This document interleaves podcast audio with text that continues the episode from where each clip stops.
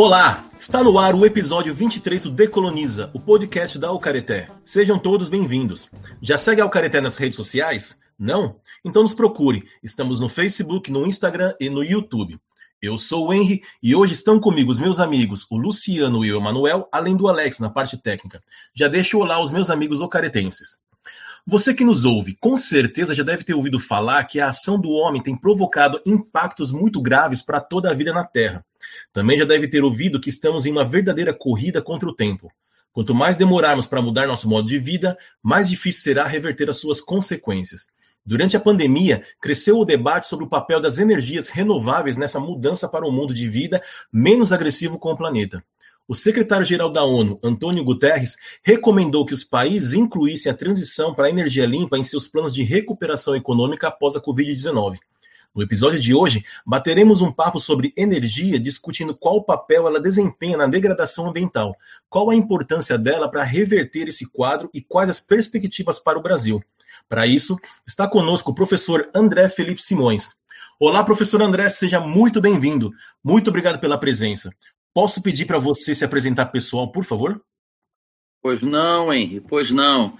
É um prazer estar aqui com vocês. É, meu nome é André Felipe Simões, tenho 51 anos, ah, tenho um filho de 15, sou casado com a Vilma.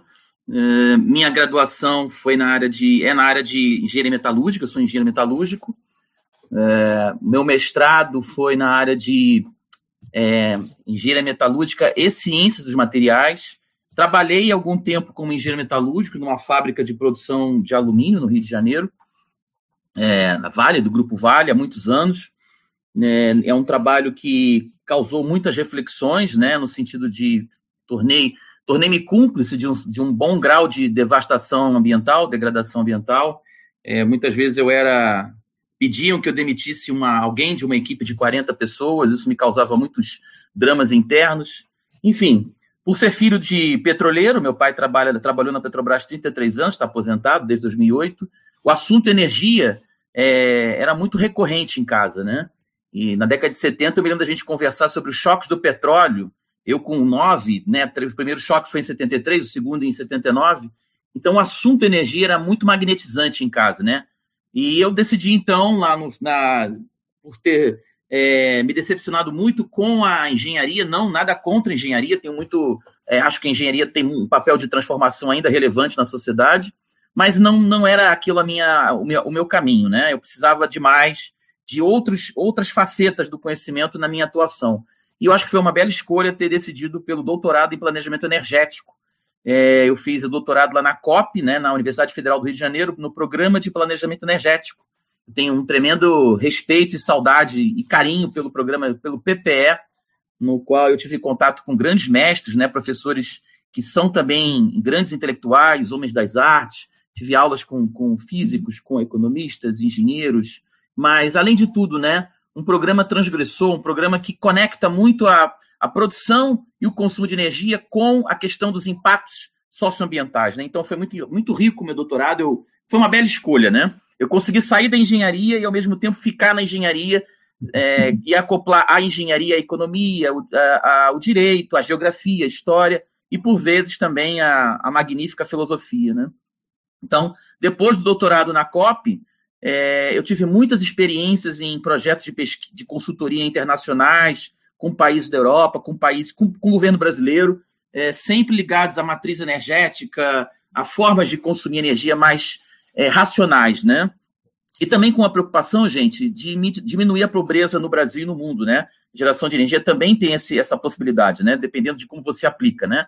E não tornar o setor público refém do capitalismo financeiro, né? O setor público, é, a esfera governamental, efetivamente atendendo às demandas da sociedade como um todo. Depois disso aí, do doutorado, pessoal, eu fiquei trabalhando como consultor na área de energia por alguns anos, no Rio de Janeiro é, ainda, né? Mas já com muitos projetos internacionais, né? Por exemplo, o Programa das Nações Unidas, das Nações Unidas sobre o Meio Ambiente. Isso porque lá na COP, lá nesse programa de, de energia, é, tem grupos de pesquisa, grupos de trabalho com, com grande conexão internacional. Gente que faz doutorado ali, mas depois vai trabalhar na França, na Alemanha, na Austrália. E aí, pessoal, eu não sabia se eu poderia ser docente de universidade pública, né? Precisava da experiência de aula, né? E essa experiência eu, eu consegui conquistar no, no pós-doutorado em planejamento de sistemas energéticos na Unicamp. Outra escolha que foi acertada, eu acho que foi muito legal a experiência da Unicamp, foi uma universidade fascinante, que eu respeito muito, uma belíssima experiência, gostei muito. E lá eu assumi disciplinas como história da, história da, história da ciência, economia da energia, em colaboração com outros colegas, na condição de professor visitante, né? Então foi muito legal. Foi na Unicamp que o meu supervisor de, de, de pós-doutorado, professor Arnaldo César da Silva Walter, descobriu, ficou ciente de um concurso na USP na área de recursos naturais e tal. E foi aí que surgiu a minha ideia de fazer concurso para docente da USP, né? Isso em 2007, 2008. Foi quando eu fiz o concurso para a Universidade de São Paulo e desde então sou professor da USP, passei, tive êxito, um concurso bem difícil, né? É, enfim, sou um professor que entrou ali para transformar a sociedade pelo através do conhecimento que, que lhe foi ofertado. Né? Muito obrigado pelo convite. É uma alegria estar aqui com vocês. André, só tua experiência já rende um episódio, né? Mas hoje vamos ficar aqui na temática. Cuidado, que eu falo muito, segura. Pois bem, no primeiro bloco, falaremos sobre matrizes energéticas e as alternativas que existem. E no segundo bloco, sobre seus impactos na sociedade e no meio ambiente. E no último bloco, para fechar, faremos nossas considerações finais. André, se pegarmos a história, veremos que em um século e meio, mais ou menos, nosso modo de vida e as fontes de energia que utilizamos causaram uma série de impactos gigantescos na, no planeta, chegando até mesmo a destruir habitats e eliminando outras formas de vida. O petróleo começou a ser produzido industrialmente na metade do século XIX, mais ou menos, né? mas ganhou escala global no século XX. As usinas hidrelétricas também começaram a ser utilizadas no século XIX, mas mais para o final, e se espalharam pelo mundo também no século XX. Uh, ah, também temos a energia nuclear, a eólica, solar, biomassa, maremotriz, enfim, existem outras alternativas. Dá para ficar discutindo sobre matriz energética durante muito tempo, mas vamos tentar, aqui no nosso episódio, sermos ob objetivos. A pergunta parece óbvia, mas por que discutir a matriz energética é tão importante? Bom, Henri, Emanuel, Luciano, Alex e todos os, os, que estão nos assistindo, que estão ouvindo, é, matriz, a energia, pessoal, é a grande força motriz, é a grande mola de existência das sociedades modernas. E você, Henri, foi muito feliz no seu recorte temporal. Foi depois da Revolução Industrial, que na verdade não é uma revolução igual a Revolução Francesa, a Revolução Russa, a Revolução Cubana, a Guerra de Independência dos Estados Unidos, a Guerra de Secessão. Não é uma revolução com uma data específica, é um processo, diversos processos sociais, tecnológicos, de avanços científicos e de mudanças sociais que ocorreram particularmente nos últimos 25 anos do século XVIII, né, lá na Inglaterra. Então, a, a, o estabelecimento da máquina a vapor, Realmente o mundo muda quando a máquina a vapor fica pronta para ser usada. Grandes nomes, a gente sempre lembra de, de James Watt, mas outros grandes inventores né, do meio acadêmico, ou mesmo inventores é, livres, né, foram aos poucos é, aprimorando a máquina a vapor. Mas lá na Grécia clássica, um camarada chamado Heron já desenvolveu uma, uma máquina a vapor muito rudimentar. Mas ele era um grego, né? E talvez se fosse romano, os romanos são mais afeitos eram mais afeitos às coisas práticas, a Revolução Industrial poderia ter acontecido muito, muito antes do que aconteceu, né, no século, no final do século XVIII. Mas é verdade, depois do século XVIII, o ser humano começa a ter acesso a um conteúdo energético fantástico, que são os combustíveis fósseis. Primeiramente, o carvão mineral, né, que a gente usou para tirar água de minas de, de, de extração de sal, e depois na indústria têxtil. E aí o carvão mineral, pessoal, e a combustão do carvão mineral é, trouxe uma verdadeira revolução no comércio mundial o uso do carvão mineral na, nas, nas, locomotivas, nas, nas, embarcações. Imagina, uma viagem à vela passou a ser muito mais segura quando a navegação, aquele navio, começou a ter contar lá que numa máquina a vapor, né? Ficaram mais rápidas, mais seguras. Então, todo o capitalismo ficou muito mais fortalecido. E você também foi feliz, Henrique, você lembrou que foi no século XIX, lá no meio do século XIX, exatamente em 1859, que pela primeira vez um camarada chamado Coronel Edwin Drake era um camarada meio doido, que não tinha assim muita. Ele não era coronel, ele puxava para si o título de coronel. Inclusive, aquele maravilhoso filme Sangue Negro, com aquele incrível ator Daniel Day-Lewis, em boa medida é inspirado nele também naquele magnata, o primeiro bilionário do mundo, né, o David Rockefeller. É, o início da indústria do petróleo, o início do, do vale tudo, caos, é, assassinatos, corrupção, é, todo tipo de, de estratégia de mercado para você ter ascender né, dentre os concorrentes. Então, o petróleo inicia nessa forma comercial como a gente conhece hoje, em 1859, nos primeiros processos produtivos lá na Pensilvânia, um petróleo fácil de ser obtido a 21 metros de profundidade. E desde então, pessoal, a, a matriz energética mundial ficou cada vez mais dependente dos combustíveis fósseis. Para vocês terem uma ideia, Henri, pessoal, nos últimos 40, 50 anos, olha como é problemático o mundo que a gente vive em termos da gente sair para algum tipo de relação mais harmônica com o meio ambiente. É, cerca de 80% a 85% da matriz energética mundial ainda é a soma de carvão mineral, petróleo e gás natural. Isso considerando os últimos 50 anos.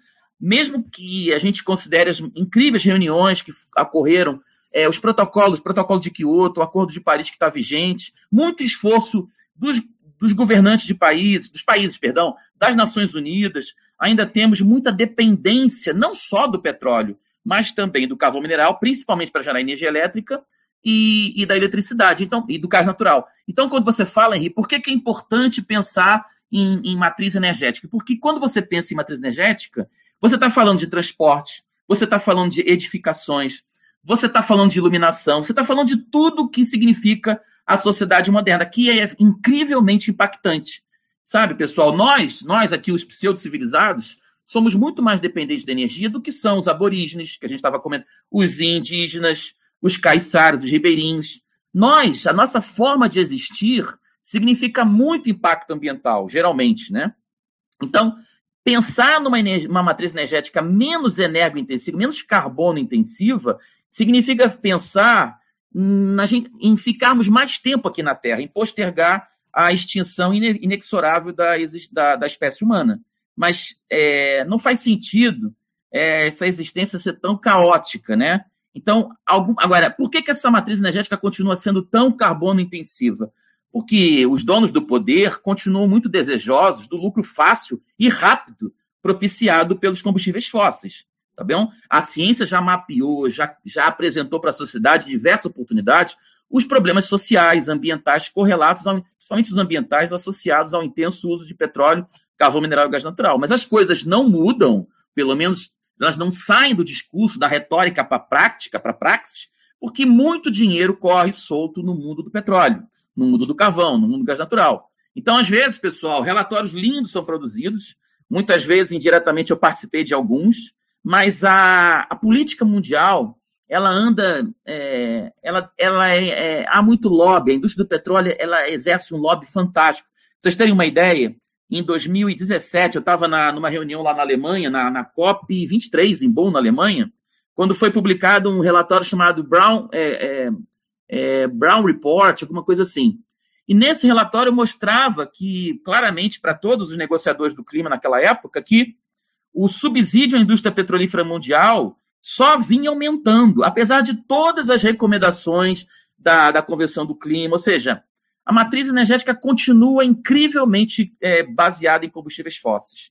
É, isso é muito ruim por motivos diversos. Agora, essa mudança tem que ser gradativa, é claro, para não gerar desemprego. É, nós nos colocamos numa tremenda armadilha. O petróleo trouxe muita coisa positiva para a humanidade, pessoal. Ninguém aqui está propondo parar de usar é, carro, mas que o carro seja um transporte coletivo.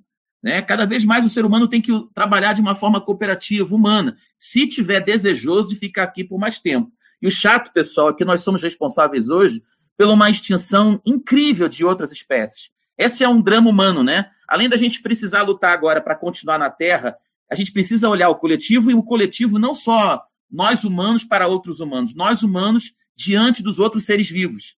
Esse olhar antropocêntrico precisa ser muito questionado. Tal como Galileu Galilei lá na, na Idade Média, né, no início da ciência moderna, questionou é, a visão heliocêntrica, né? Aliás, a visão é, geocêntrica, né? A Terra como centro das coisas, né? Ou do centro daquele universo. É importante hoje nós questionarmos a visão antropocêntrica. Precisamos migrar para a visão biocêntrica. Precisamos migrar da situação. É discurso é, comum, né? Lugar comum, né? Mas quem falava muito era o Sachs, né?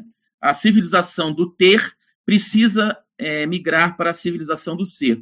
Isso é discurso, é muito difícil fazer isso, mas a gente precisa gradativamente se divorciar dos nossos brinquedinhos.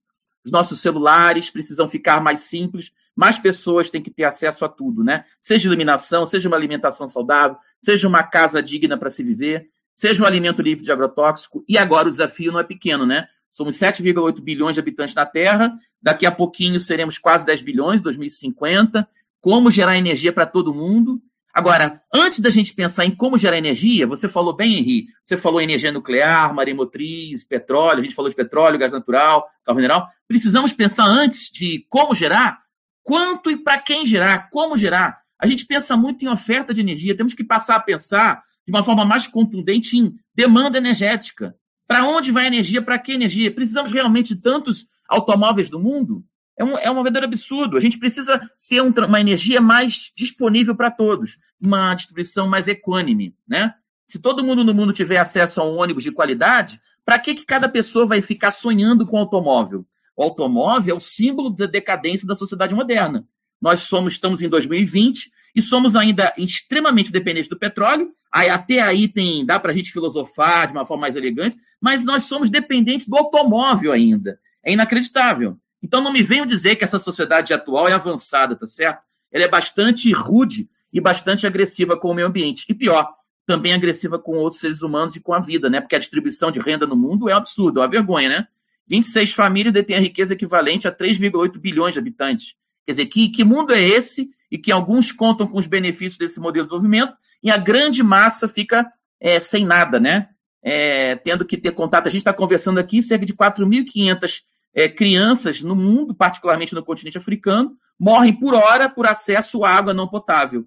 Não vamos compactuar com isso. Enquanto a gente estiver vivo, para a gente aceitar ser chamado ser humano, nós precisamos lutar de todas as formas para mudar essa tônica, mudar esse rumo, né? Esse rumo está muito egoísta, né? A jornada humana está visceralmente egoísta, né? Individualista, né? É claro que o modelo capitalista é muito responsável por isso, mas o capitalismo somos nós, somos nós. É o ser humano que vive o capitalismo, é o ser humano que não consegue ser coletivo e comunitário. Nós evoluímos na Terra pelo coletivismo. Precisamos aprender com o nosso passado também. Nós não estaríamos aqui se fôssemos o tempo todo, nós, os ancestrais dos Homo sapiens, competidores e racionais. Precisamos retornar àquele padrão de coletivismo. Um faz uma parte, outro faz outra, e todo mundo se beneficia do esforço coletivo. É, do jeito que, que as sociedades do mundo funcionam, fica muito claro que se estabeleceu uma ideia, e aí você já adiantou que é uma ideia equivocada, para não dizer falsa, de dependência, né? Nós temos a, a, a gente acredita que nós somos dependentes, para existirmos, nós precisamos dessa estrutura que está posta. Mas, na verdade, tudo isso foi uma dependência criada, forjada, né? Tudo esses bens de consumo que a gente deseja, almeja alcançar, e aí por trás de tudo isso está a produção, inclusive a energética, a gente acaba não enxergando. E quando a gente discute tudo isso, a gente não está colocando em xeque a questão da energia. Tá? É fato que a gente precisa de energia, de alguma fonte de energia. Não estamos questionando isso, né? Então, para a gente começar, a, desculpa, a pensar em alternativas, quando a gente começa a criticar o uso de petróleo, por exemplo, que alternativa nós podemos a, a colocar que seja menos impactante para o meio ambiente e aí, antes de você entrar nessa questão, André, por favor, se pode ter o caso de ter alguém ouvindo a gente que não sabe a diferença entre o que é energia renovável e não renovável. Você pode explicar isso para depois tá, entrar nessa tá questão? Bom, aí. Não é, não, não sei se é tão difícil é, passar esse. O, é, não é uma, uma explicação que eu acho que é trivial e é certeira é o seguinte: quando a gente fala em energia renovável, é no contexto do uma, uma, uma, um comparativo interessante e coerente é o tempo de vida de um ser humano. Quando a gente coloca em escala o tempo de vida de um humano, por exemplo, quando a gente fala assim, olha, o carvão mineral, existem reservas de carvão mineral para suprir as demandas do país Rússia, da Rússia, que é detentora de grande reserva de carvão mineral, pelos próximos 200 anos, se a Rússia não exportasse. 200 anos, 400 anos, é um período de, é um tempo, é um espaço de tempo grande, né, 400 anos, mas você consegue pegar uma vida humana e multiplicar por 4, 5, 6, e você chega a 400 anos. Isso é completamente diferente da escala de tempo. É, você não consegue verificar isso na força dos ventos, a força das águas. É completamente diferente. A força dos tempos, a força das águas, é, são recursos naturais renováveis. Você não tem como colocar em escala de vida humana aquele recurso. Por exemplo, a gente está conversando agora, o petróleo está sendo produzido em grandes profundidades da Terra. tá certo? No solo marinho, ou mesmo em terra. É, e esse petróleo, é, em algum momento, a gente vai conseguir usar, se a gente quiser, se a gente quiser é, aportar grandes investimentos naquela extração petrolífera. Mas sempre vai ser possível fazer alguma continha que seja acoplável ao tempo de vida de um ser humano. Isso não é possível de fazer com o caso da energia hidrelétrica, com o caso da energia eólica, que avança e provavelmente a espécie humana vai terminar, se a gente não terminar a vida na Terra aqui com guerra nuclear e tudo mais. E vamos dizer, vamos supor que alguma espécie viva agora seja hegemônica. Ela vai conseguir contar com a energia dos ventos, a energia dos mares, daqui a 400, 500 mil anos. Não é verdade que isso acontece no caso do xisto, da tufa, do petróleo, do, do, do gás mineral, do gás natural. Eles têm uma finitude. Por mais que essa finitude não seja verificável hoje, né? Por exemplo, o gás natural a gente tem recursos, tem um, um tempo de uso maior, porque tem mais do petróleo. Esse petróleo em combustível líquido, a, a ciência, a geologia atual, por mais a gente aponta que tem mais 40, 50 anos de uso, mas tem a petroquímica, né? Você pode esticar o petróleo na petroquímica, são 6 mil produtos por mais 150, 140 anos. É totalmente diferente da força dos ventos da energia eólica, entenderam? André, então, de repente, me corrija se eu estiver errado, talvez o erro esteja em a gente interpretar o tempo que ela vai durar e não o impacto que ela está causando, né? A gente não está medindo, o, a gente não está pegando, por exemplo, o uso do petróleo e pensando que para você produzir o petróleo, para você ter acesso ao petróleo, você está causando um, um, X impacto. A gente, tá, a gente não está, a gente está ignorando essa informação e está focando muito no quanto tempo vai durar isso.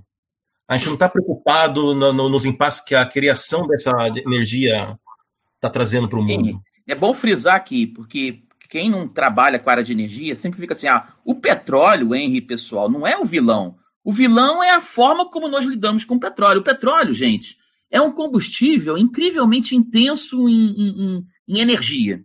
É fantástico o petróleo. Não é culpa do petróleo a gente decidir colocar num avião, num, num trator, num caminhão, num automóvel individual, queimar aquilo ali 15% só, mais ou menos, do, do conteúdo de um, de, um, de um tanque de um tanque de gasolina vai num automóvel, 15% serve para você movimentar aquela, aquela peça lá, aquele objeto de uma tonelada. O resto, os 80% restante, 85%, a gente queima, vai para a atmosfera causar problemas na poluição do, do, ar local, e quando atinge a, a estratosfera, você tem a configuração do efeito estufa antrópico. Mas o petróleo é muito interessante, pessoal. Ele é muito interessante. A culpa é da gente que usa ele de uma forma perdulária, de uma forma pouco inteligente. Uma forma inteligente, por exemplo, é a nafta petroquímica, são as embalagens. A gente tem que pensar muita coisa antes de da gente. O petróleo, inclusive, como o mundo está muito dependente do petróleo, muito da renda do petróleo vai ser necessária para a gente migrar para os combustíveis fósseis. O dinheiro não é criado, pessoal. O dinheiro precisa de vir de, vir de algum lugar. Por exemplo, quando o Brasil decide exportar petróleo de alta qualidade para os Estados Unidos e comprar refinados de é, é, é, produtos refinados, por exemplo, gasolina e óleo diesel, quando poderia fazer tudo isso no Brasil, o Brasil está decidindo exportar banana e comprar doce de banana, podendo fabricar doce de banana do Brasil. Agora, financiar, por exemplo, mais parques eólicos no Nordeste brasileiro, mais é, fazendas solares, é, no, no, novamente no Nordeste, tem grande potencial, vai precisar de muito dinheiro. E assim como muitos países, por exemplo, a Noruega, tem usado os royalties do petróleo para implementar outros tipos de energia.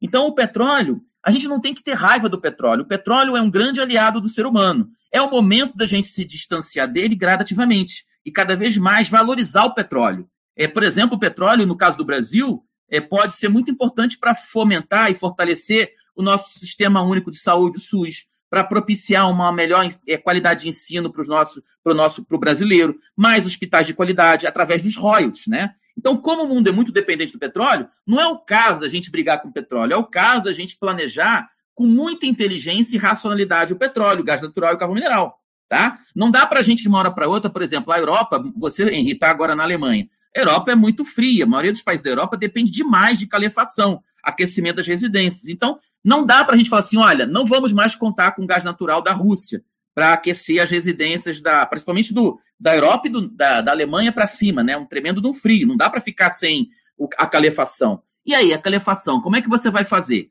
Tem algumas alternativas. Então, tudo depende, pessoal, da gente iniciar a transição energética. O grande problema, que me angustia muito, eu que trabalho na área de energia há muito tempo, é que essa transição energética não inicia. Sabe? A gente fica num discurso muito é, epidérmico, muito ampassant, e fica deixando passar as oportunidades reais de mudança. A pandemia de Covid-19 é um grande momento que a gente poderia trabalhar com as energias renováveis, está é, principalmente no início. Vocês lembram? Naqueles primeiros, depois que a OMS decretou pandemia, acho que foi em 11 de março passado, 13 de março, é, é, foi um grande momento que, de certa forma, o mundo parou. Eu estava lá na Austrália, as pessoas não saem de casa realmente, né, os transportes pararam. Houve uma grande redução no interesse mundial pelo petróleo, principalmente aquele petróleo que a gente usa na condição de gasolina, de óleo diesel. Foi a grande momento que o preço do petróleo ficou muito baixo. Quando o preço do petróleo está muito baixo, é, você começa a ter um grande problema para entrar outras energias, isso é fato. Mas, ao mesmo tempo, foi um momento dramático, porque a, a gente não precisava muito de transporte. É muito interessante isso, né? Foi um grande momento também é, para a gente começar a realizar. Isso está acontecendo, por exemplo, na Grã-Bretanha, entrou firme com mais energia renovável. É, Austrália entrou firme com mais energia renovável. É, para isso, pessoal, exige muita educação ambiental. A garotada do mundo precisa, nos, nos seus, nas, nas escolas, começar a contar com a variável ambiental. Os currículos escolares precisam ser atualizados, porque o tempo que a gente vai ter para enfrentar grandes dramas ambientais, por exemplo, o cataclisma climático, né, é muito pouco que a gente tem ainda, 20, 30 anos, né? Então as crianças do mundo precisam ser é, reequipadas intelectualmente. É muito difícil você colocar na mente de um homem de 40 anos, CEO de uma grande empresa, que a questão ambiental é visceral, que a gente precisa sair dessa dependência do petróleo, do carvão mineral, do gás natural, e sair de uma forma inteligente, não é brigando com ele, é sair de verdade, mas sair paulatinamente. Por exemplo, o caso do Brasil é um absurdo completo a gente pensar, por exemplo, em mais energia nuclear, é, e estávamos agora investindo uma grana violenta em energia em Angra 3, que, que vai, tudo pode, é, a qualquer momento a gente pode contar, mas para quê? Num país com uma dimensão continental, com grande possibilidade de mais é, implementação de fazendas eólicas e fazendas solares. O Brasil é um caso típico, né? O Brasil é um caso típico. A gente é dependente do petróleo, do carvão mineral, de uma forma completamente pouco inteligente. Como é que pode um país desse tamanho necessitar tanto de, do modal rodoviário? É acidente, são cerca de 40 mil pessoas que morrem nas, nas estradas do Brasil anualmente. Um país como o Brasil dependeria, precisaria muito mais de um modal ferroviário, tá bom? Então tem, a sociedade está muito atrasada nessa, nessa transição energética. Nós podemos ser pegos de calças curtas, sabe? A gente pode ser atropelado por um grande problema ambiental, porque a gente não está fazendo nada para mudar esse contexto. Não é a gente aqui nesse, nessa entrevista, são os donos do poder. O petróleo gera muito dinheiro para poucas pessoas. Não é culpa do petróleo. A sociedade se, se organizou e muita gente vem sendo comprada para manter esse status quo, tá certo?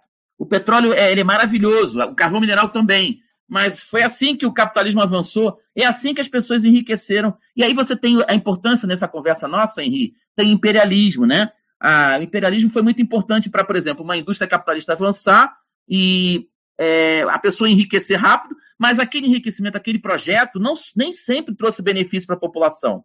Né? É isso que a gente acontece muito no, no mundo hoje, né? Você tem, mesmo a riqueza do carvão mineral, do petróleo e gás natural, ela não chega na população mundial. Vocês terem uma ideia, tem 300 milhões de pessoas no mundo hoje, um pouquinho mais, que não tem energia elétrica em casa.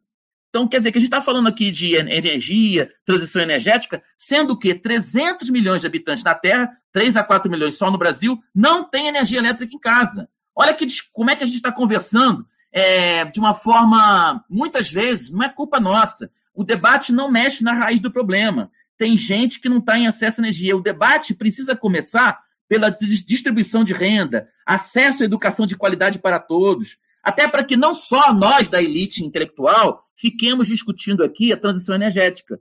Tem que ser uma coisa bottom-up, construída na raiz da sociedade, tá bom? Para que as políticas públicas realmente atendam a todos. Energia é uma coisa maravilhosa que tem que ser benéfica para todos. Só que não tem que ser todo mundo planejando para a construção, o desenho de um novo picape 4x4. Isso aí é simplesmente a nosso atestado de idiotice, de burrice. Tá? O egoísmo humano ele, é, ele é refletido muito no nosso uso de energia.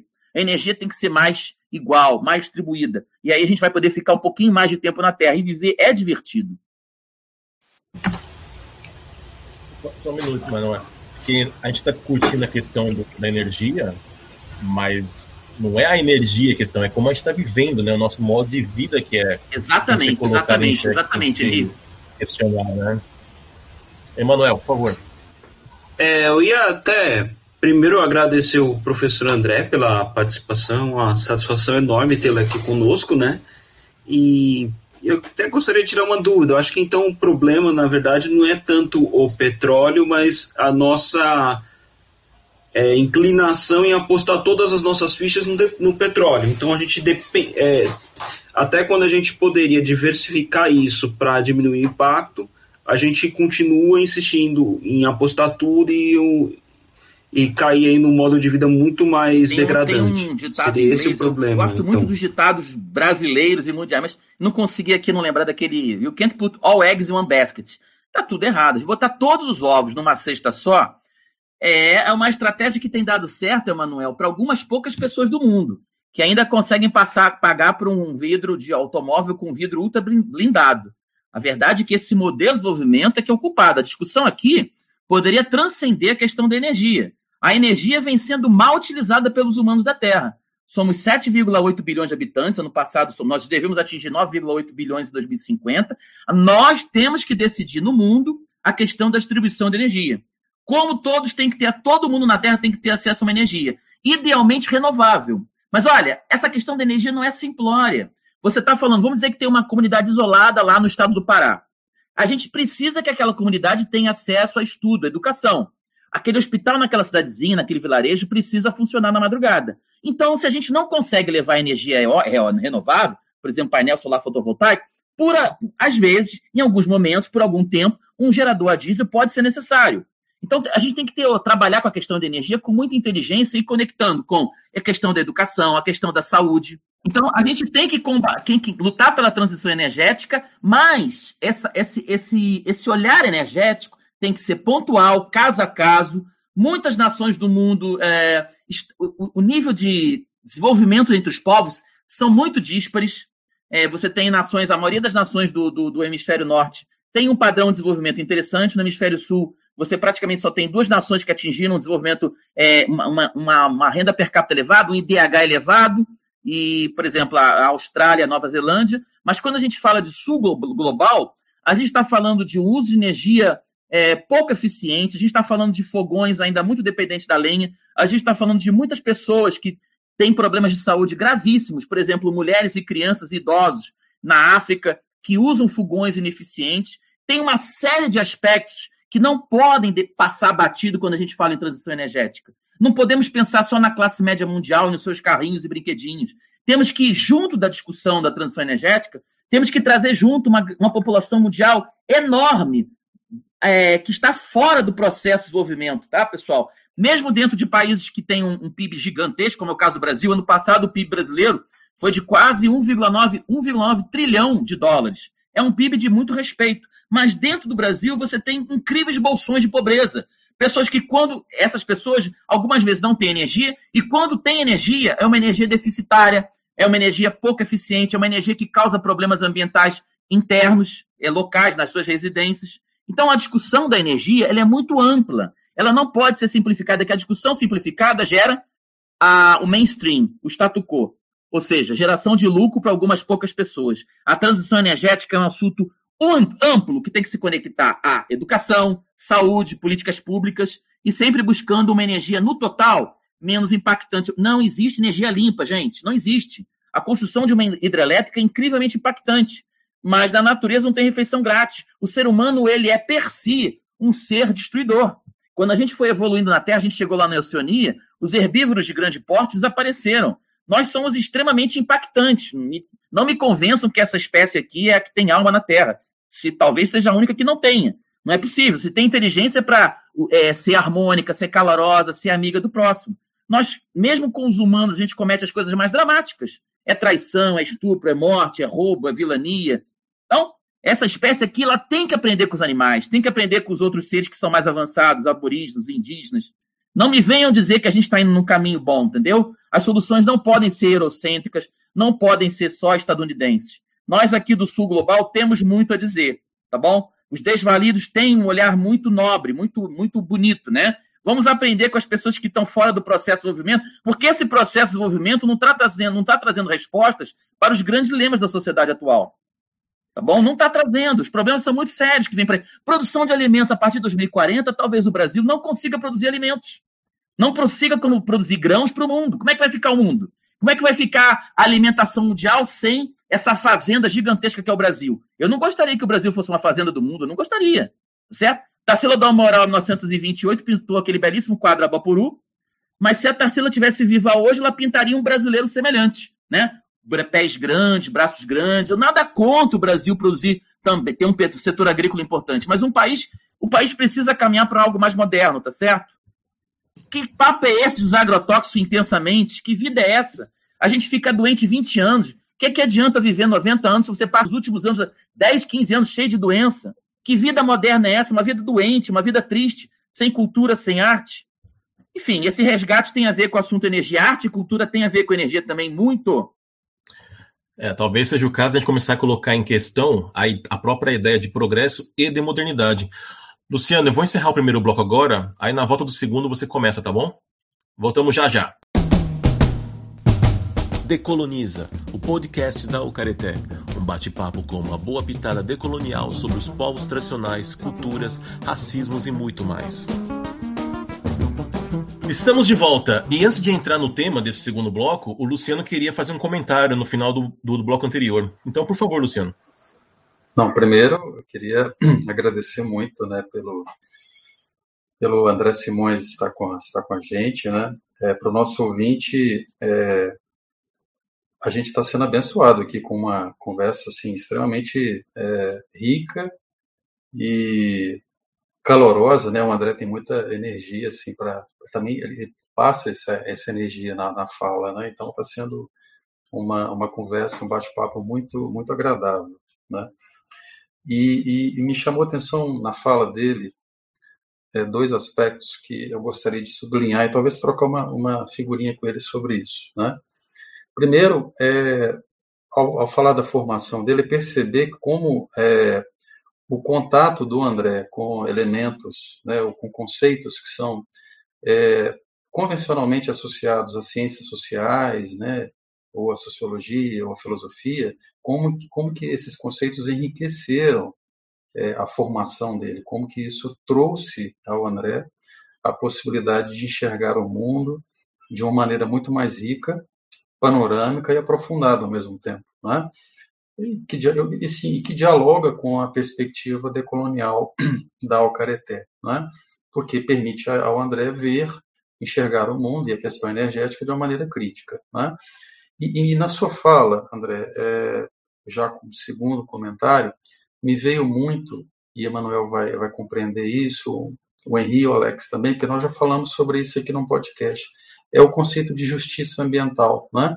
Porque hoje, temáticas ambientais, existe é, uma, uma, uma divisão que se estabelece, uma clivagem, vamos chamar assim, entre duas grandes abordagens.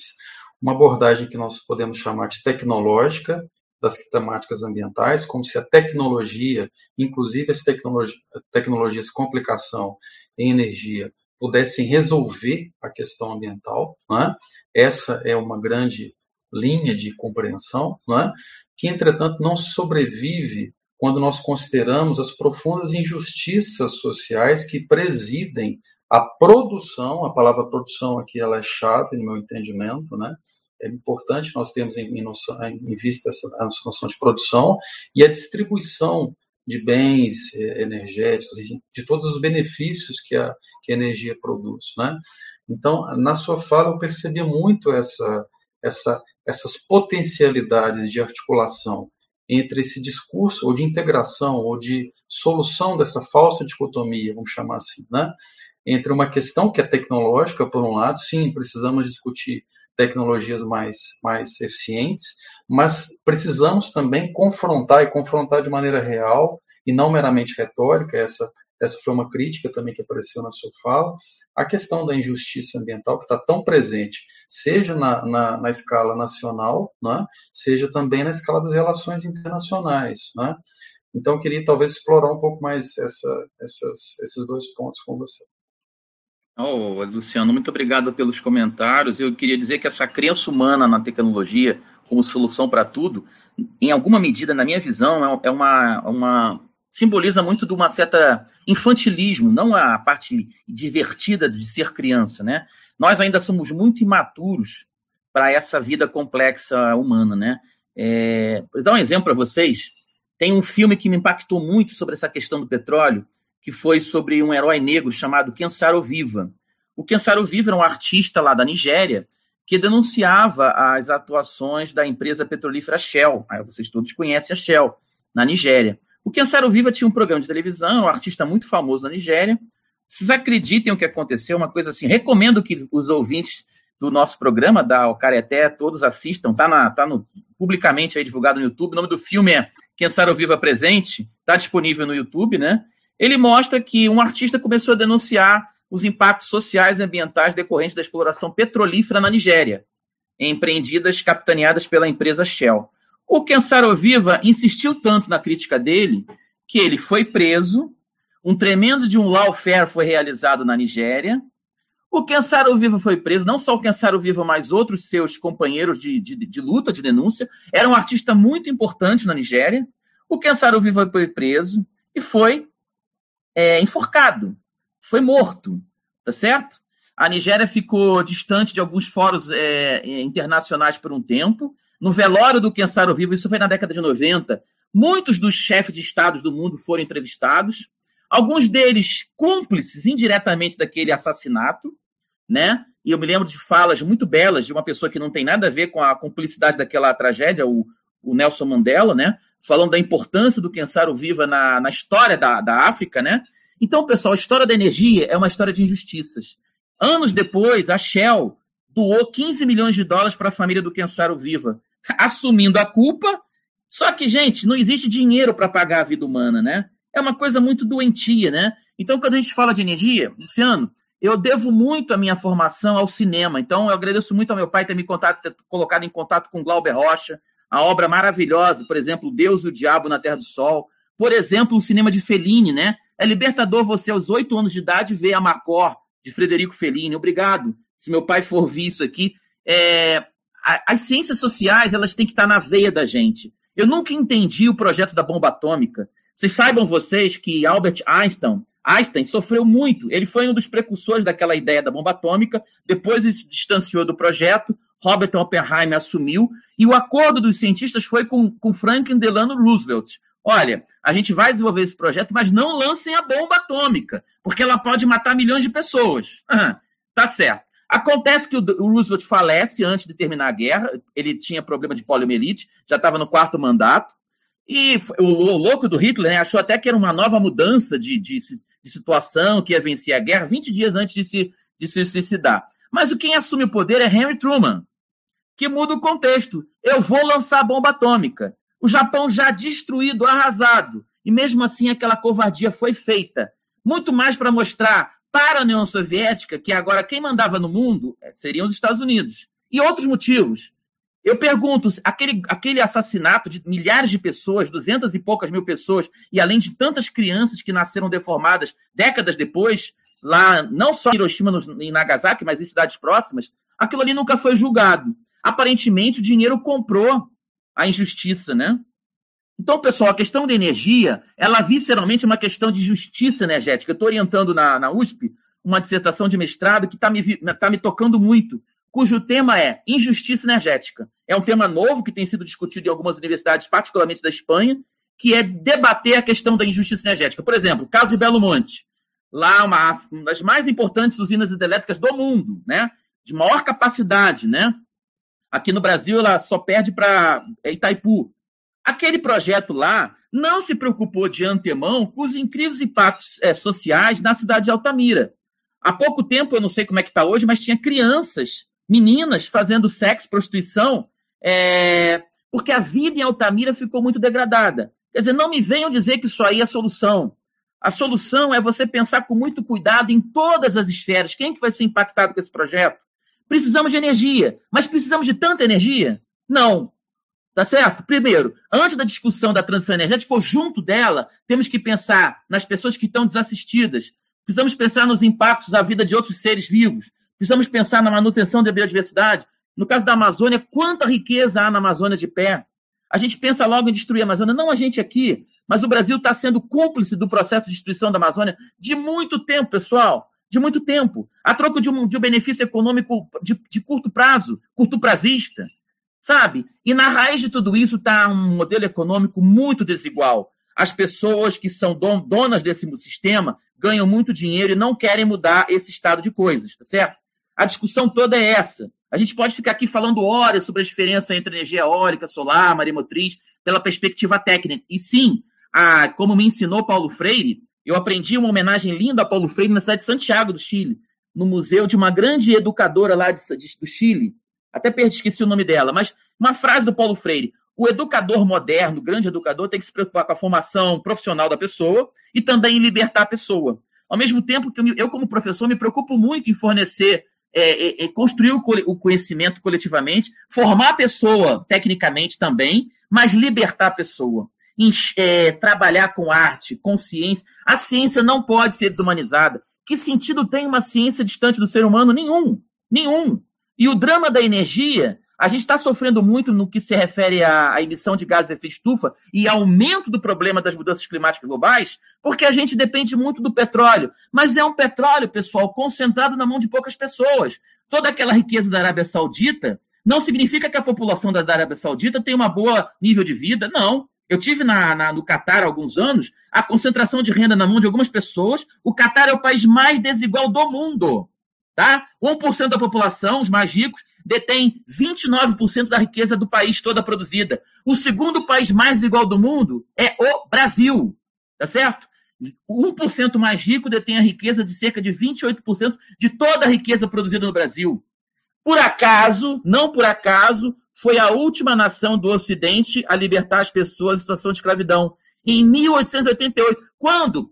Gente, uma coisa muito interessante do nosso debate de hoje não, senti, não havia mais sentido nenhum pela perspectiva econômica a escravidão. Mesmo assim, os donos de engenho, os donos da Casa Grande do Brasil insistiram em manter as pessoas em escravidão. Quando o petróleo já existia, quando o carvão mineral já existia, fazendo o trabalho de milhares de pessoas. Mas aparentemente, aquela vilania toda, os donos do poder não queriam mudança. Aquele, aquele grande debate no século XIX, para que continuar escravidão, continuar com a escravidão se a gente tem hoje carvão mineral? Para que escravidão se a gente tem petróleo? O debate hoje é o mesmo, tá certo?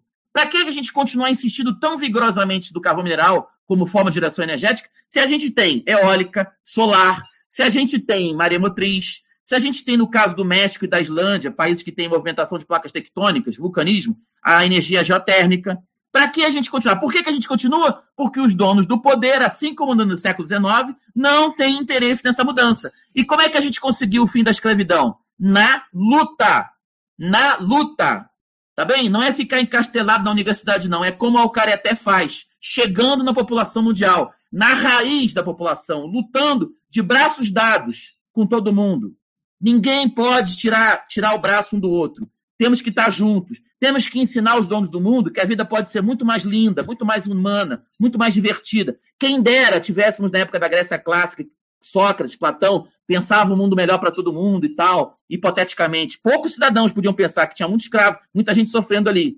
Hoje os donos do mundo, os donos do mundo estão interessados no próximo jatinho. Ai, que sonho brega, que sonho patético, que sonho triste.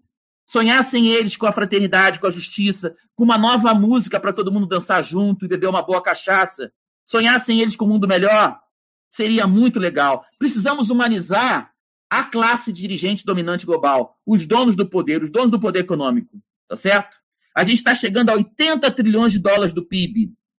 Essa, esse dinheiro, essa riqueza toda, retirada do planeta Terra, na forma de minério, na forma de petróleo, na forma de grãos, está concentrada na mão de pouquíssimas pessoas. O problema da energia é o problema da distribuição de renda.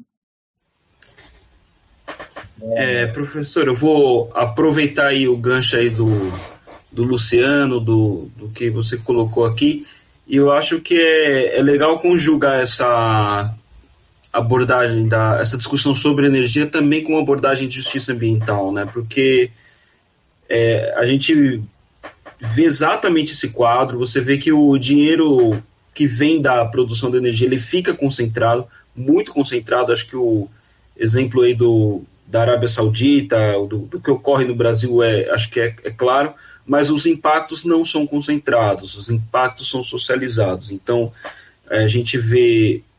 É, vamos pensar aqui, é, tanto na, na, naqueles que vêm diretamente da extração, quanto até na, na, das mudanças climáticas. Né? A gente vê que isso vai afetar todo mundo. É, naquele, naquele raciocínio, né? a gente privatizou o lucro, socializou os prejuízos. né? Junto da justiça Talvez... ambiental, a questão do racismo ambiental, porque são coisas que andam lado a lado. O racismo ambiental. As produções de energia menos impactantes não estão no sul global e elas são é, enviadas para o sul global, que fica com os impactos, fica com os empregos de baixa qualidade, fica com a distribuição de renda pouco interessante, fica com uma indústria pesada, polui seus rios, polui seus mares. É, e aqui no Brasil você tem a questão do, do, aterro sanitário, uma vergonha. Você tem a Política Nacional de Resíduos Sólidos, não foi, ela existe há 10 anos, ela não é respeitada, ela não é, não é, não é realizada. Então, são uma série de problemas associados à injustiça ambiental, ou justiça ambiental, ou falta de, e o racismo ambiental. São as populações negras do mundo que ficam com a parte mais dantesca da produção energética mundial. O caso da Nigéria foi, foi interessante comentar. E o norte do Brasil é onde fica o potencial de produção de energia elétrica a partir de hidrelétricas. Uma população na, majoritariamente muito vulnerável, mas tem lá 25 milhões de pessoas vivendo. Cerca de 25 milhões de pessoas. E olha que loucura, pessoal. É onde mais tem água doce e onde mais, menos tem saneamento básico. Novamente a gente retorna aquele problema da distribuição de renda, de oportunidades, de falta de democracia, de democracia de mentirinha, né? Ah, vamos fazer uma eleição maravilhosa. Vai ganhar mais voto quem tem mais acesso a ter dinheiro para colocar é, outdoor nas ruas, né? Às vezes boas propostas não chegam às pessoas. As pessoas no Brasil são 13 milhões de analfabetos. Ah, o Darcy Ribeiro, um intelectual que eu admiro muitíssimo, falava recorrentemente: a crise na educação do Brasil não é uma crise coisa nenhuma. É um projeto, é um projeto muito exitoso. É um projeto capitaneado por uma certo grau, uma certa quantidade de pessoas, a tal da elite brasileira. E outra coisa que o Darcy, Darcy falava que eu adorava, né? Ele falava assim: o Brasil é um país que o povo é muito, muito mais nobre que a sua elite, né? Muito mais superior, né? O Brasil é um país com muito futuro, mas vai ficar sempre assim? Eu tô com 51 anos, eu não vou ver esse país nascer? Puxa vida, que coisa injusta. Às vezes eu me emociono, pessoal, porque isso aí eu sei, eu sei o que vem por aí, Emanuel, Henri, Luciano, Alex, em termos de mudanças climáticas. Eu sei que a gente pode. Meu, filho tem 15 anos, quem é jovem, está com 30, 20, sabe? É, é uma situação muito difícil que vem por aí, em termos de produção de alimentos, em termos de guerras por água. Então a gente está caminhando para um, um, uma situação muito dramática, entende? Se a gente está vivendo hoje o drama da pandemia de Covid-19, se o ser humano não, não construir uma relação minimamente harmônica com o meio ambiente, a probabilidade grande é que mais pandemias, ainda mais agressivas, surjam pela frente. Então, é. E outra coisa, a minha preocupação nesse momento, pessoal, é ocorrer o que aconteceu na, na época da gripe espanhola, na época da, primeira, da, da Segunda Guerra Mundial, na época do, da crise na, da Bolsa de Valores de 1929. Ou seja, um momento de grande redução no uso de energia. Aconteceu isso na gripe espanhola a demanda primária por energia diminuiu bastante, chega quase 10%, 9%. Agora também houve uma redução na demanda de energia primária, pelo menos nos quatro primeiros meses, depois da, da OMS decretar a pandemia, de cerca de 5,5%. Houve um rebatimento interessante na redução das emissões globais de gases de efeito estufa. Porém, o que, que aconteceu quando os Estados Unidos sai, quando o mundo sai da Segunda Guerra Mundial? É uma grande expansão econômica baseada em combustíveis fósseis, aquele combustível mais barato, mais acessível, né? É o petróleo, o carro mineral, gás natural. O meu receio, pessoal, é acontecer o que aconteceu quando a gente saiu, lidou, é, resolveu, mais ou menos, ou resolveu, lidou com o problema da gripe espanhola. Assim que a gente saiu dela, 1920, grande consumo de energia, não planejado. Imagina a gente agora que a gente, na, na, na a gente agora somos 7,7 bilhões de habitantes. Em 15 anos, aumentamos 1 bilhão de habitantes. Não podemos fazer o estilingue. O que é o estilingue?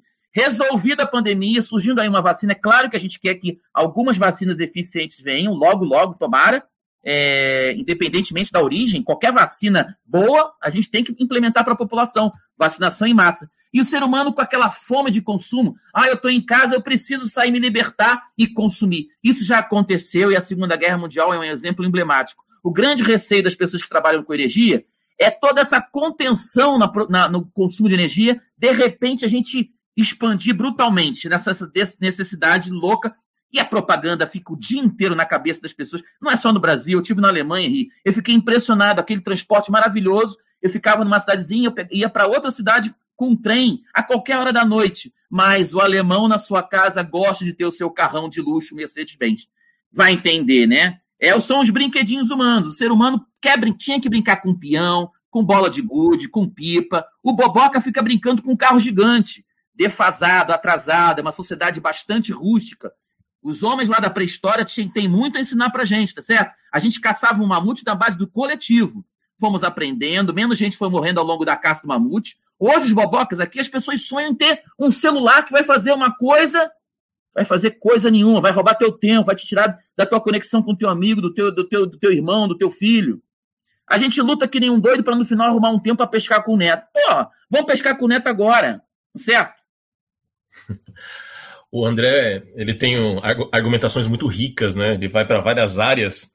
E aí eu fico instigado para fazer comentário em cima de tudo que ele fala, mas acabo, se eu for, se eu for no, se eu, se eu seguir o André, a gente vai descambar a nossa, a nossa temática. Mas só para não deixar passar, pelo menos sobre dois tópicos que ele, que ele falou, eu quero comentar. O do Paulo Freire, essa passagem que você mencionou, eles tiraram da Pedagogia da Libertação, que tem um trecho lá que ele fala que ninguém liberta ninguém, né, que todo mundo se liberta em comunhão. E aí, sobre Belo Monte, essas essa questão das meninas se prostituindo é muito grave, especialmente porque muito, muitas dessas meninas são indígenas. Ali, a, as aldeias Caiapó, que estavam ali próximo de Belo Monte, sofreram um impacto muito, muito, muito grande. Né? E a gente também não pode pensar só no impacto que teve as pessoas daquela região. O rio, a floresta, né? Nós temos uma série de impactos que a gente tende a não enxergar ou ignorar, porque nós estamos justamente focados naquilo que você criticou no começo, que é no ser humano. E a gente está fechando os olhos para os outros impactos. Nós temos outras, outras vidas ali sofrendo impacto também que a gente está ignorando. E aí, para a gente começar, enfim, entrar no, no, tema do segundo bloco, que é essa questão do Brasil, Uh, ah, não entramos ainda. ainda mas está tudo, tá tudo relacionado. E aí você falou muito da, das hidrelétricas, e vamos lembrar que durante a ditadura foi quando teve né, o boom das construções das hidrelétricas, né? E aí diversas hidrelétricas foram construídas. E aí, você citou também do Amazonas, diversas uh, hidrelétricas lá tiveram esse monte de impacto nas comunidades indígenas, nos rios, nas florestas, nos animais. E aí tem um levantamento que diz que 70% da energia do Brasil, consumida no Brasil, provém de, de hidrelétrica. E aí isso vai muito ao encontro daquilo que você falou sobre colocar todos os ovos numa cesta só. A gente parece que é dependente exclusivamente de energia de usina hidrelétrica. E aí eu tenho duas questões para você. A primeira é quais são as, as matrizes energéticas desses outros 30%, não é?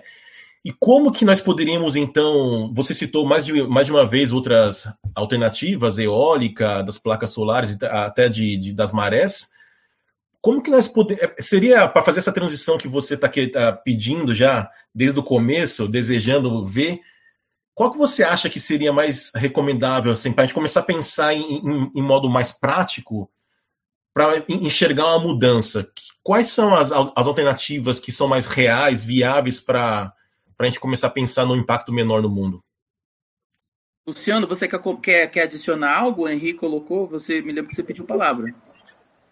Não, a gente te ouvindo, a gente fica. Eu acho que é melhor te ouvir. Pode continuar, por favor. Henrique, você falou bem, esse patamar aí de. O Brasil é muito dependente. Agora, não sejamos é, ingênuos. É o seguinte: o Brasil é um país com uma, uma topografia acidentada no que se refere aos seus cursos de rios.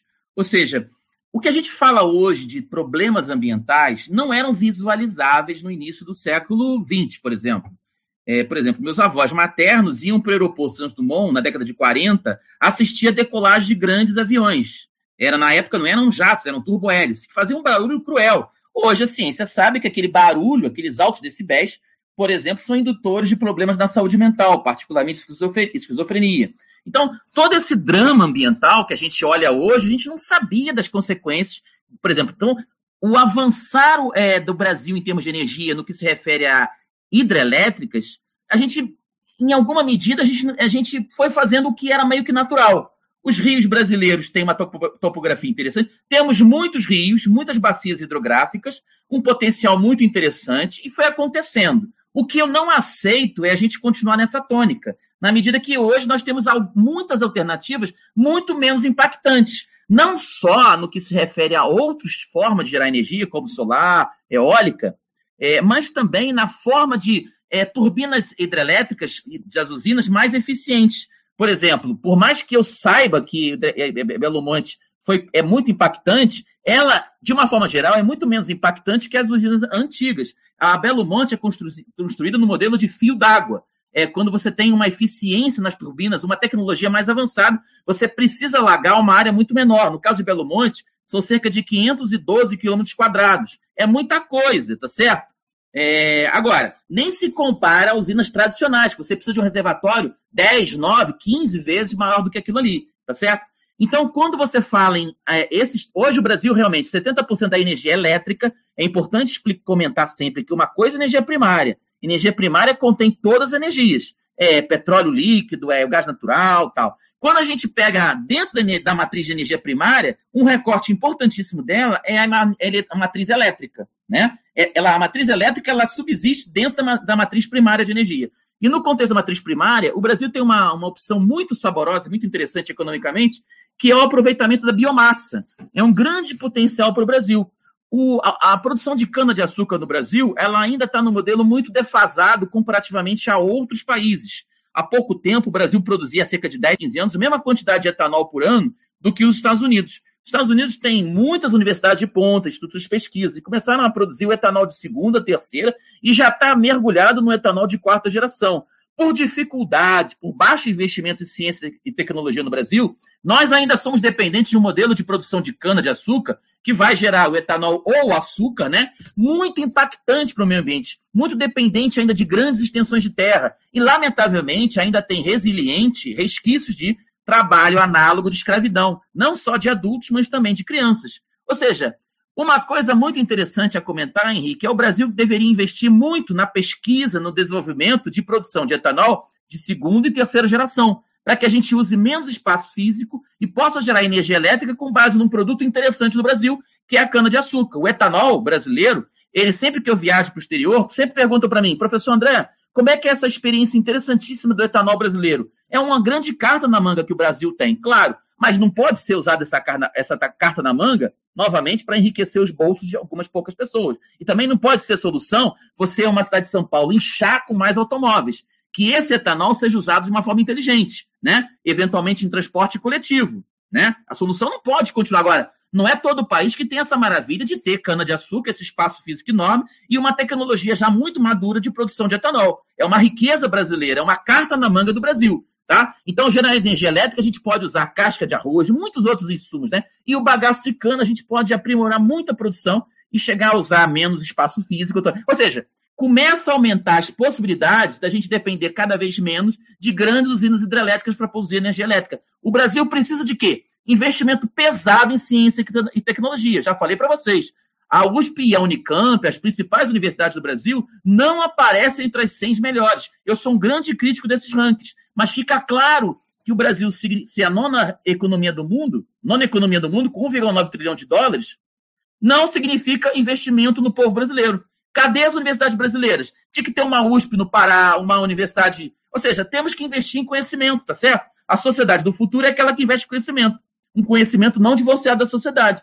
Falta muito investimento em pesquisa. As, as empresas brasileiras não têm o hábito de investir em pesquisa, pessoal. Isso é muito triste. Tá? Nesse sentido, o governo tem que ter um papel forte. A gente vive hoje um processo de desmonte do Estado. É o Estado que investe. A NASA é uma empresa pública, tá certo? Tem coligações, a NASA tem apoio privado, mas a NASA, alguém vai falar em privatizar a NASA? Nunca, né? Vamos privatizar o parque de Yellowstone nos Estados Unidos? Vamos privatizar? Nunca. Esse papo de privatização é aqui no Brasil, no sul global. Essa mentira, tá certo? Você vai nas universidades americanas, estadunidenses, você vê um peso do Estado, né? Aqui você vê essa crítica louca ao Estado. Agora surge a pandemia. A dependência da população em relação ao SUS, maravilhosa dependência, né? Fica claro que é o Estado que faz pelo povo, né? Nessa organização conhecida como democracia. Afastamos-nos muito da democracia, da rebeldia lá da Revolução Francesa. Aliás, a Revolução Francesa foi maravilhosa no início, né? Depois a burguesia entrou e veio logo aquela aquela acomodação burguesa, né? Mas foi um belo exemplo, né? Sem ela não teria a Revolução Russa, né? Enfim. É, professor, é, o senhor tocou num ponto que eu acho bem interessante lá no, no primeiro bloco, que foi quando disse que não não existe energia 100% limpa, né? Acho que a gente tem um, tem um, um problema aí com essa, às vezes é com essa ideia, né? E a gente pega aqui o exemplo das hidrelétricas, né? Mostra o quanto elas podem ser impactantes, né? É, mas aí eu estava pensando aqui em outras alternativas, né? A energia solar, a energia eólica. Qual é o potencial que o Brasil tem para isso? Qual que é a perspectiva, por exemplo, de a gente gerar mais empregos a partir dessas energias, não vou dizer limpas, mas bem menos impactantes, né? Bem menos impactantes é uma belíssima forma de descrevê-las. Nosso potencial é grande, é uma mentira grande, uma mentira vendida por aí que você ter grandes investimentos em energias renováveis não significa muito emprego, pelo contrário, você vai ter perda de emprego. E o Brasil tem um potencial amplo demais para mais implementação de fazendas eólicas e solares. Grande potencial. Primeiramente, Emanuel, a, a, energia que está melhor competitiva em termos de preço, é, em geração de quilowatt, em termos de quilowatt-hora, valor do, do quilowatt-hora é, no momento, a energia eólica. Não só no Brasil, mas de uma forma geral no mundo. Até porque, é, outra coisa, pessoal, uma coisa clássica, só para exemplificar que energia renovável não é limpa, não existe isso. Você, para produzir os painéis solares fotovoltaicos, você exige a, a exigência de um silício de alta pureza, que significa grande é, uso de produtos químicos, né, que chegam em cursos hídricos. Não existe isso. Outra coisa, energia eólica. Ah, que legal. É legal mas tem impacto nas rotas migratórias de pássaros, por exemplo. E não é um impacto pequeno, tá certo? E você tem problemas, então, também de saúde nervosa, é, saúde mental, se aquelas pás eólicas ficarem muito próximas de habitações humanas. Né? Então, tem uma série de impactos que a gente finge que não existem. Eu orientei uma dissertação de mestrado há pouco tempo lá no, no México, não, no Brasil, mas o rapaz era do México com bolsa do governo mexicano. Ele foi estudar, pessoal, uma região do, do sul do México, sudoeste, com grandes implementações de fazendas eólicas. E olha que coisa curiosa. A população do México toda elogiando o projeto, chancelando.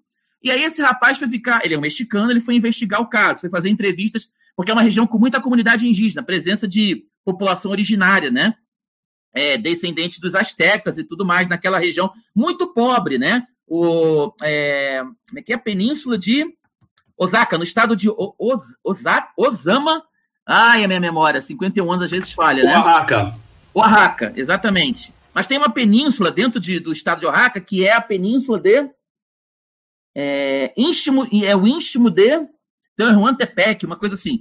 Muita população vulnerável, uma, uma, uma, uma, um índice de pobreza elevadíssimo, população originária. Esse rapaz, o Eduardo, que fez uma dissertação de mestrado que eu reputo como fantástica, transgressora, ele ficou entrevistando as pessoas lá durante três, três meses, né? Um trabalho de grande é, peso e estudo de campo, né? Ele descobriu muitos problemas sérios, por exemplo, desapropriação de terra, assassinatos de lideranças comunitárias, de líderes rurais, e aquela energia gerada, lamentavelmente, não era levada centralmente para minimizar o problema de acesso à energia no México, mas principalmente essa energia elétrica era enviada para uma fábrica de uma famosa empresa capitalista, Coca-Cola, que fica no centro do México, né? Então, Muitas vezes a gente fica assim, ah, energia renovável é sempre legal. É, quase sempre. Mas a gente tem que ter muito cuidado que muitas vezes ela é usada de uma forma não totalmente sustentável. Aliás, não existe sustentabilidade total, né? Não existe isso, né? A sustentabilidade, você entra num grande magazine do mundo hoje, em qualquer país, olha, o algodão da nossa camisa vai ser totalmente sustentável, sustentável. É muito difícil. Sustentável tem a ver com emprego, tem a ver com cultura, tem a ver com ar, tem a ver com governança, tem a ver com sociedade, né? Então, nosso, hoje a energia eólica está com preço muito competitivo, por exemplo, na geração de energia elétrica com base em termoelétrica a gás natural no Brasil. É uma estratégia fantástica. Agora, tem um lobby vigoroso no Brasil para você gerar energia elétrica com base em gás natural. Né? É um lobby violento da turma do gás natural. Tá? Tem o lobby do petróleo. E esse lobby chega. Uma vez uma pergunta foi feita por uma menina, de, uma estudante de graduação, uma pergunta muito pura e muito difícil de responder. Professor, como é que esse lobby chega no Congresso Nacional? Não é fácil explicar isso, né? É muito dinheiro que acontece, né? E quem, se, e quem se manifesta contra, né? Termina mal. Aliás, tem um filme hollywoodiano, eu não sou muito fã dos filmes Hollywood, mas chama-se Siriana, com aquele ator George Clooney, né? que mostra a estratégia da CIA para obter petróleo lá da Arábia Saudita, né? Um certo sheik árabe começou a achar que o povo da Arábia Saudita precisava de ter boas escolas, bons hospitais, e ele resolveu ser nacionalista. ah, e o pior, um grande agente da CIA resolveu apoiá-lo. Belíssimo filme, hein? Que mostra o que, que se faz para ter acesso ao poder. Não muda nada da época lá do coronel Francis Drake, em 1859. Ou seja, vale tudo. Vale tudo porque dá muito dinheiro. Então, a energia no Brasil é esse caso, né? Eu fico impressionado. A Alemanha, onde nosso querido Henry está, ter mais é, energia renovável na sua matriz do que o Brasil. Não tem sentido. A Alemanha tem muito menos dias de sol que o Brasil. A Alemanha tem muito menos eventos interessantes. O que é um vento interessante para gerar energia é, elétrica com base em fazendas eólicas? Um vento com a velocidade acima, mas não muito acima de 6,3 metros por segundo. Muito acima disso, a velocidade do vento é incontrolável e você não tem, é muito, não é economicamente viável, né? Mas com 6,3, o Brasil tem grandes extensões de terra no Nordeste brasileiro, no sul do Brasil, em, Santa, em, em Rio Grande do Sul, no Rio de Janeiro, na região de Araruama. Ou seja, é impressionante o Brasil estar tá tão atrás na transição energética, né? Isso demonstra muito o nível dos nossos políticos que atendem muito mais o setor petrolífero e as necessidades da população brasileira. Gera emprego? Gera tem que ser feito com cautela, senão você tem, no primeiro momento, grandes problemas no emprego. Mas é mentira. Agora, Emanuel, a gente, como a gente não tem uma universidade focada em preparar pessoas para trabalhar na área de energias renováveis, o Brasil vai ficar de cara muito dependente, já está dependente da Alemanha, por exemplo, no caso das energias, da energia é, é, é, eólica. Ou seja, quando a gente fala em emprego, como o Brasil também está muito defasado na preparação de recursos humanos para essa transição energética, num primeiro momento também não vai gerar emprego muito bom, muito interessante. Quando você fala em transição energética na Alemanha e na França, gera muito menos, gera empregos. No caso do Brasil, é um caso mais complexo, entendeu, pessoal? Porque o Brasil está atrás, educacionalmente falando. Então o Brasil vai ficar dependente. Não é aqui que vai ser de, de, desenvolvida a parte mais sofisticada dos processos. Não está sendo aqui. Agora surgiram algumas montadoras, de fato, no interior do estado de São Paulo, que é o estado com PIB maior e tal, tem mais universidade. Mas vejam como um país que investe em educação, em conhecimento, ele consegue muita coisa legal, como manutenção do emprego da população e tudo mais, né?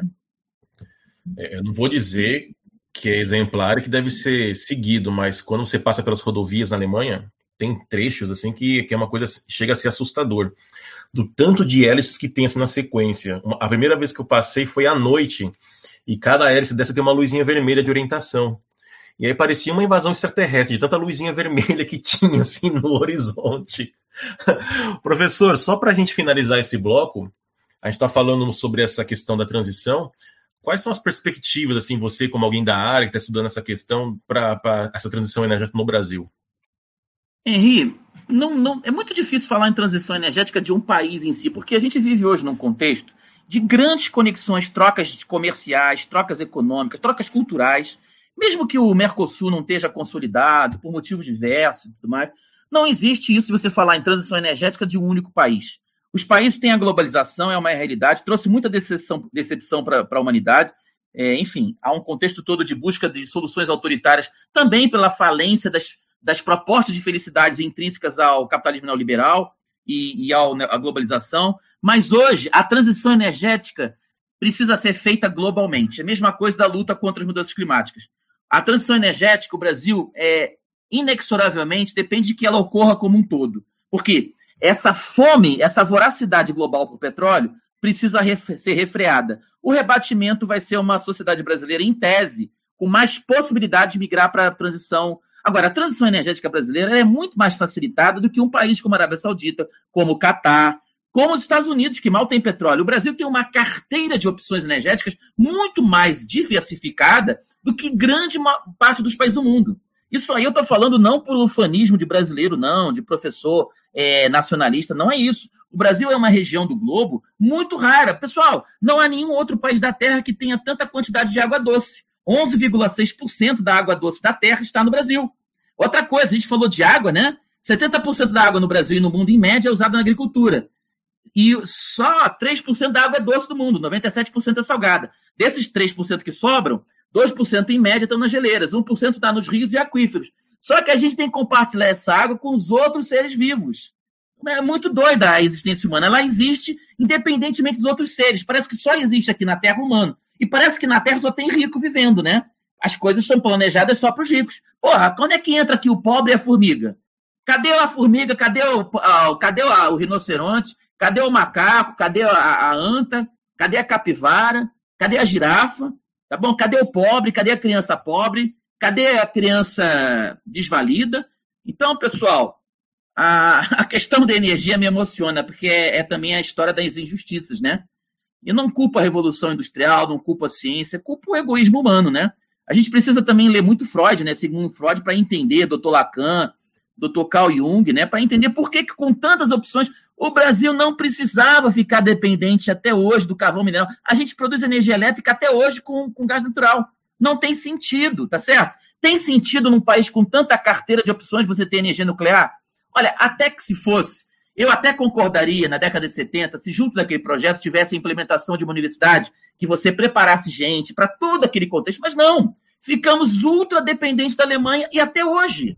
Quer dizer, qual é o sentido então de colocar energia nuclear? Se você coloca energia nuclear no país, tá, pode ser uma alternativa para aumentar a diversificar. Quanto mais seguro energeticamente um país é, mais opções energéticas tem. O Brasil é, é fantástico nisso. É água, é biomassa, é hidrelétrica, é agora petróleo de alta qualidade. O Brasil antigamente importava para fazer o mix, agora não precisa. Basta não exportar o petróleo cru de alta qualidade. Nós temos refinarias boas para produzir tudo, quase tudo que o Brasil precisa, particularmente óleo diesel e gasolina, né? Ou seja, o Brasil é um país que está na ponta. Né? Agora, eu tive lá na Austrália, gente, um segredinho, né, de alcova, né? E conversava, se conversa muito na Austrália, na conexão da Austrália com a, com a União Europeia, de construir um novo New Green Deal, né? Como foi lá na Estados Unidos sai da sua crise econômica visceral na década de no final da década de 20, né? Com grandes projetos do Estado, né? O Estado presente na economia, né? O New Deal, né? E lá na Austrália a gente estava construindo muito, eu estava trabalhando com os colegas construindo uma transição energética baseada num novo acordo global baseado na economia verde, né, numa transição energética vigorosa. Mas eu fiquei muito chateado e discutia com meus colegas que eles estavam pensando muito em conectar Austrália, Japão, União Europeia, Estados Unidos e Canadá nessa história. E eu perguntava: vem cá, eu sou lá de um país chamado Brasil. Vocês já ouviram falar? Me receberam com muito carinho, brincava com eles. Não dá para fazer uma transição energética global sem pensar em todos os países. Eles pensavam assim: não, depois a gente vai levar essa transição energética para países da América do Sul. Não, tem que ser todo mundo junto agora. Porque senão a gente vai continuar com um problema sério, que é a pobreza no mundo, a miserabilidade. Não dá para, no caso de gente vivendo com menos de um dólar por dia. Não dá para as pessoas não terem comida. E a gente está discutindo aqui se vai ter energia nuclear, se vai ter energia geotérmica, se vai ter solar, eólica. É crueldade. Tem gente hoje que está morrendo porque não tem energia nenhuma. Tem mulheres hoje que vão para um hospital, vão ter seus bebês, no hospital que a energia é transitória. Tem apagão toda hora, o sistema é inseguro. Aquela mulher, no meio de uma cirurgia, pode morrer porque a energia vai faltar. Está certo? A discussão é muito mais visceral. A discussão é muito visceral.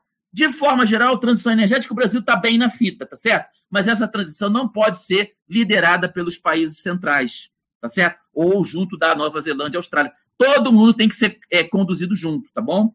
Esse financiamento é muito dificultoso. Muitos bancos do mundo se interessam pelaquela rentabilidade segura. Rentabilidade segura não vem das renováveis, vem principalmente do petróleo. O lucro do petróleo é garantido. Você não faz uma viagem de carro pela América do Sul de veículo elétrico, é muito difícil. Um carrinho elétrico, você faz de, um fusquinha gasolina, você faz. Tá certo? O mundo está preparado para o petróleo. Não é culpa dele. Agora é o momento da gente se divorciar. Tá bom? Senão a gente vai sair da terra mais cedo. Essa é a escolha. Ou a gente começa o divórcio do petróleo, certo? Gradativo, inteligente e rápido, ou a gente vai sair da Terra mais cedo. Pode ser muito bom para a Terra, tá bom, pessoal? Excelente. É, é muita coisa para pensar, com certeza. Mas com isso chegamos ao final do segundo bloco. Voltamos já já para as nossas considerações finais. Decoloniza, o podcast da Ucareté. Um bate-papo com uma boa pitada decolonial sobre os povos tradicionais, culturas, racismos e muito mais. Professor André, estamos chegando ao final deste episódio e eu gostaria de agradecer em nome de todos da Ucareté. Você gostaria de fazer alguma consideração final? Eu gostaria de dizer que eu estou muito honrado, muito satisfeito com essa tarde, muito rico, muito porque ao Acareté, eu conheci agora outros membros da Lema de Emanuel. Senti humanização, senti vontade de encontro com a humanidade, vontade de construir um mundo mais justo, fraterno, igualitário, solidário. Então eu tô, eu fui agraciado, estou muito feliz, eu espero que tenha sido útil. E, enfim, estamos juntos, tá bom, pessoal? Estamos juntos. Obrigado, com certeza foi muito útil. Luciano, quer fazer alguma consideração final? Só agradecer ao André. Eu acho que foi uma alegria enorme ouvi-lo. E eu já falo pouco, né? Mas hoje eu queria falar menos ainda. Eu acho que queria ceder meu tempo para você poder falar mais. A gente pode sair daqui seguramente. E o nosso, né, a pessoa que está com a gente pela Alcareté vai sair também bastante é, enriquecido desse debate. Né? Eu queria só aproveitar uma deixa que você deixou é, da sua fala, né? Nós falávamos sobre a justiça ambiental e existe um outro movimento que eu acho que é importante a gente ter em conta, e que me parece ter se perdido quando, quando passaram-se talvez as primeiras semanas da, da pandemia né, e, e, dos isolamentos. Né? Nas primeiras semanas nós tivemos aquele, aquela inspiração para uma certa interiorização, mas isso se perdeu. Né? As pessoas, na sequência, já migraram para aquela correria insana. Né? Então, enfim, eu acho que nós precisamos dessa interiorização crítica né, para refletir também sobre essas questões que você trouxe né? E essas questões que você trouxe, você as apresentou de maneira muito rica, porque de fato a ponte entre essa perspectiva que é colonialista, né, e a, a, a, a, questão da energia é muito evidente. Né? Então a gente te agradeço muito por essa possibilidade. Eu me considero bastante enriquecido pela conversa que tivemos. Um grande abraço a você. Perdão, gente, mas eu preciso, Luciano me inspirou agora para lembrar de Eduardo Galeano. Se a gente fala de decolonização, precisamos ler as obras de Galeano, particularmente as Veias Abertas da América Latina. E o Galeano falava: para que serve a utopia? Utopia geralmente a gente não vai atingir nunca, mas a utopia faz a gente andar para frente, se mover. A utopia é maravilhosa, né? Por mais distante que sejam as coisas que nós comentamos nesse, nessa tarde deliciosa de diálogo, não desistamos dela fogo nos olhos em, na, em prol da construção da justiça social, da justiça ambiental e eliminação do racismo ambiental e dos racismos, né? Distribuição de Galeano é, é um sonho, né? Ele nunca vai morrer, ele já se foi, mas ele é eterno. Sim, com certeza. Aliás, essa citação aí que eles atribuem ao Eduardo Galeano é do Fernando Birri, que é um cineasta argentino que era amigo dele. Tem, no YouTube tem ele falando, é, ele explicando isso, que aliás você tem toda a razão, é a utopia que faz a gente continuar andando mesmo. Emanuel? Bom, é sempre uma satisfação estar aqui com vocês, né? Com tendo a oportunidade de ter uma conversa tão rica, né? Eu já já escuto o professor em aula, né? Sempre uma aula muito muito inspiradora. Acho que eu, eu gosto desse jeito que ele mescla diferentes áreas, assim, essa interdisciplinaridade dele, acho que enriquece bastante os debates. Eu acho que esse episódio ele ele traz umas reflexões importantes que, primeiro, para a urgência que a gente tem de mudar o nosso modo de vida, de a gente fazer essa transição energética, né? Mas também para a necessidade de quando a gente ingressar, é, da gente ingressar nesse caminho, mas sem desconsiderar aí a, a necessidade de a gente enfrentar as desigualdades sociais, enfrentar a injustiça ambiental, né? Combater o racismo ambiental. Acho que dá para a gente mudar um pouco, fazer uma correção de rumo e pensar é, mais em criar um, um, planeta assim de ambiência para todos os seres vivos, né? Eu acho que a gente não precisa ser tão predatório e quem sabe a energia pode ser aí o centro dessa mudança, né? Com certeza há muito mais para falar, mas por hoje é só. Obrigado, Luciano, Emanuel e Alex. Muito obrigado aos ouvintes pela companhia. Procure a Careté no Facebook, no Instagram e no YouTube. Até o próximo episódio. Beijos e abraços caretenses. Tchau.